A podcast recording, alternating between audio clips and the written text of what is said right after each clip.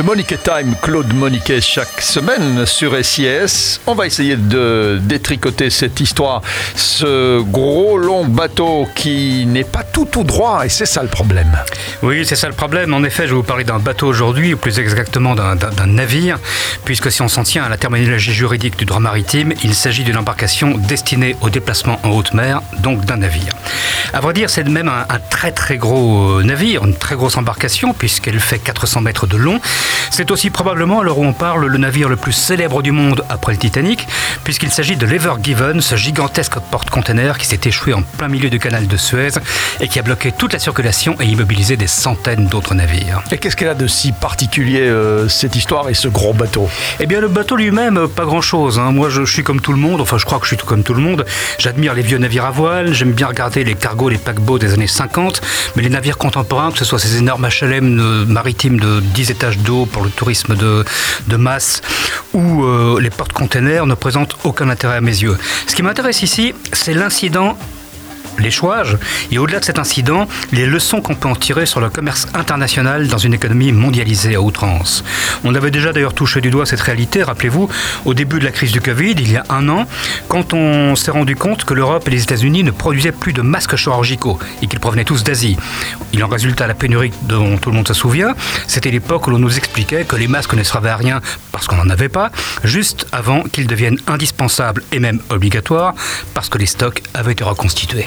Alors, vous m'expliquez euh, qu'il y a un problème avec un bateau de 400 mètres, des masques de quelques centimètres carrés.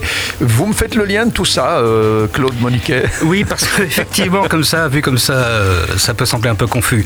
Et pourtant, petit masque, grand navire, même combat. Ces deux affaires nous racontent en fait la même histoire, celle de la fragilité d'une économie mondialisée.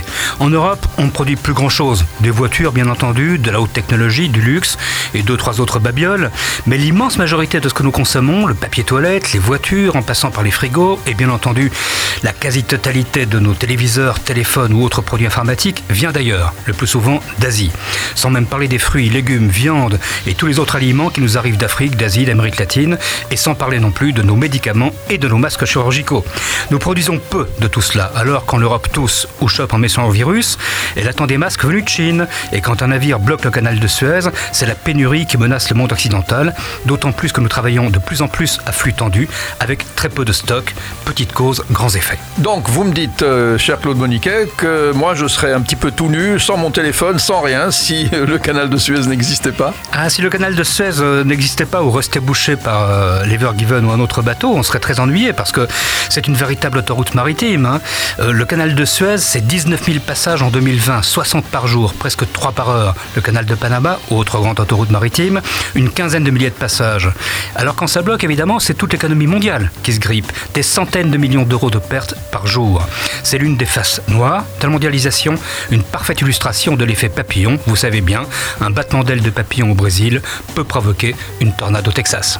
Voilà, donc le canal de Suez, euh, c'est euh, ce petit chemin, parce qu'à l'échelle de, ah, de, la planète, c'est minuscule. Il est tellement minuscule qu'un seul bateau peut le bloquer. Exactement, mais sans ce canal de Suez, quoi 50, 60% de, du trafic maritime euh, est bloqué? Si le canal de Suez devait être bloqué pendant, disons, 2-3 semaines, mhm. on aurait 80% sans doute de l'économie européenne qui serait à l'arrêt. C'est catastrophique, quoi, en fait. C'est une vraie catastrophe. C'est impensable, c'est une catastrophe, oui. Incroyable. Le Monique Time, c'est la semaine prochaine. Merci Claude Monique.